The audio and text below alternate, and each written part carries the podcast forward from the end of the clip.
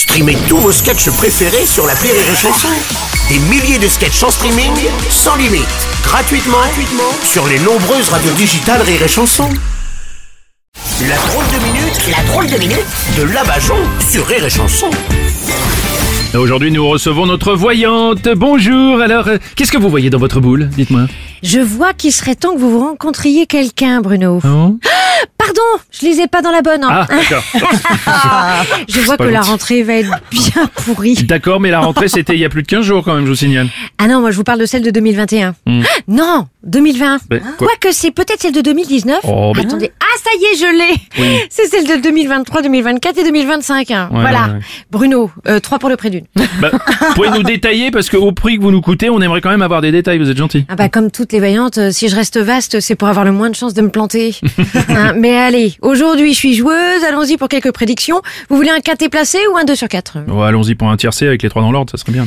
Alors, en 3 contre 1, on a l'invasion de Taïwan par la Chine. En quasi surplacé, on a la huitième vague ou un nouveau variant plus vendeur.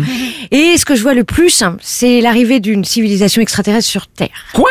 Bon, attendez, c'est pas possible. Bon, on va pas se taper une huitième vague.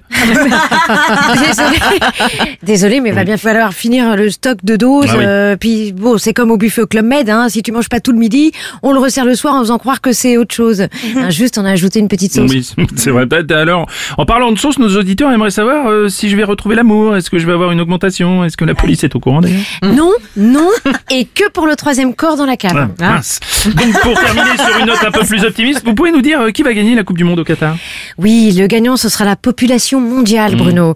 Car pour dénoncer l'esclavagisme qui a servi à construire des stades, les conditions de la femme, les dépenses énergétiques inutiles pour voir taper des mecs dans un ballon au milieu du désert, les joueurs de foot et les stars vont boycotter. Comme Cristiano Ronaldo avait fait en dégageant les bouteilles de coca quand- dans une conférence de presse. Oui, oui, oui, c'est vrai, c'est vrai. Ça, Ouais. ça tient qu'à ça pour que le monde change finalement. Ça va être merveilleux. Donc ils vont faire ça au, au mois de novembre. Hein, ça nous permettra d'avoir un avenir radieux.